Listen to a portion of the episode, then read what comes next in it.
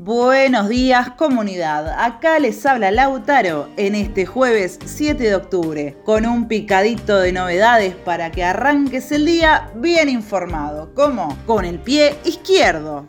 Con el bombardeo mediático de cada día, muchas veces se nos pierde esa noticia o esa frase descarada que expone crudamente nuestra realidad, como la de Tolosa Paz ayer.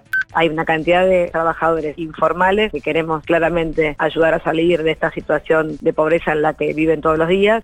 Claro que, acto seguido, venía un pero, que desnuda lo que quieren hacernos creer pero eso puede terminar repercutiendo de manera negativa en el resto del conjunto de la población a la que también tenemos que seguir protegiendo habla del impacto negativo que pueden tener políticas contra la pobreza y la informalidad a solo dos días de que se conociera que el 40% de la población es pobre y un 10% se encuentra en la indigencia. ¿Impacto negativo para quién? También dijo que para tomar cualquier medida es necesario tranquilizar las variables macroeconómicas, para que no queden dudas de que su preocupación es la deuda y la ganancia de los empresarios, no la pobreza muchas vueltas para dejar entrever que el Frente de Todos priorizará el pago de una deuda odiosa por sobre las condiciones de vida de millones que se empeoran cada día, mientras 7 millones de trabajadores no llegan a cobrar ni 25 mil pesos por mes, a la par que ya los empresarios sostuvieron ganancias multimillonarias y buena parte la evadieron a paraísos fiscales. No requiere mucha explicación la bronca contra el gobierno que se vio en las elecciones de las PASO.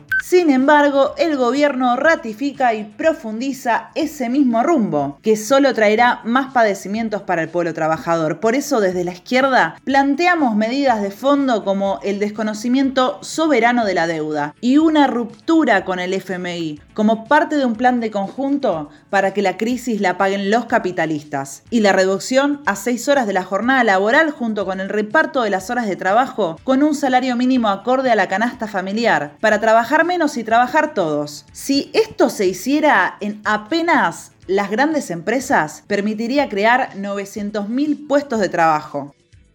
En la legislatura porteña, el oficialismo de Juntos por el Cambio aprobó que la justicia porteña pueda revisar, modificar y rectificar fallos de la justicia nacional. Al respecto, Miriam Bregman declaró es un escándalo, un escándalo. Por ahí lo más visible eh, son las causas relacionadas con Mauricio Macri, pero yo creo que la reta va mucho más allá. ¿eh? Yo creo que la reta no, no se queda mirando solo a Mauricio Macri. Creo que es un gran reclamo de las patronales de este país, muchas de las cuales tienen su sede en la ciudad de Buenos Aires, las grandes empresas del país, y quieren una instancia de revisión para todos los juicios laborales.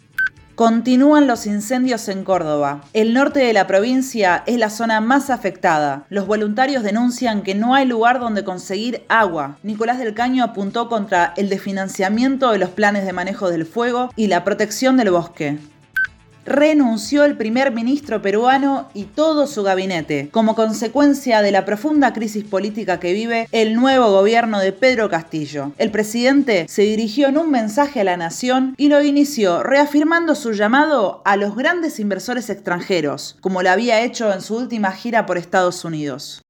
Eso es todo por hoy comunidad y no te olvides que... ¿eh?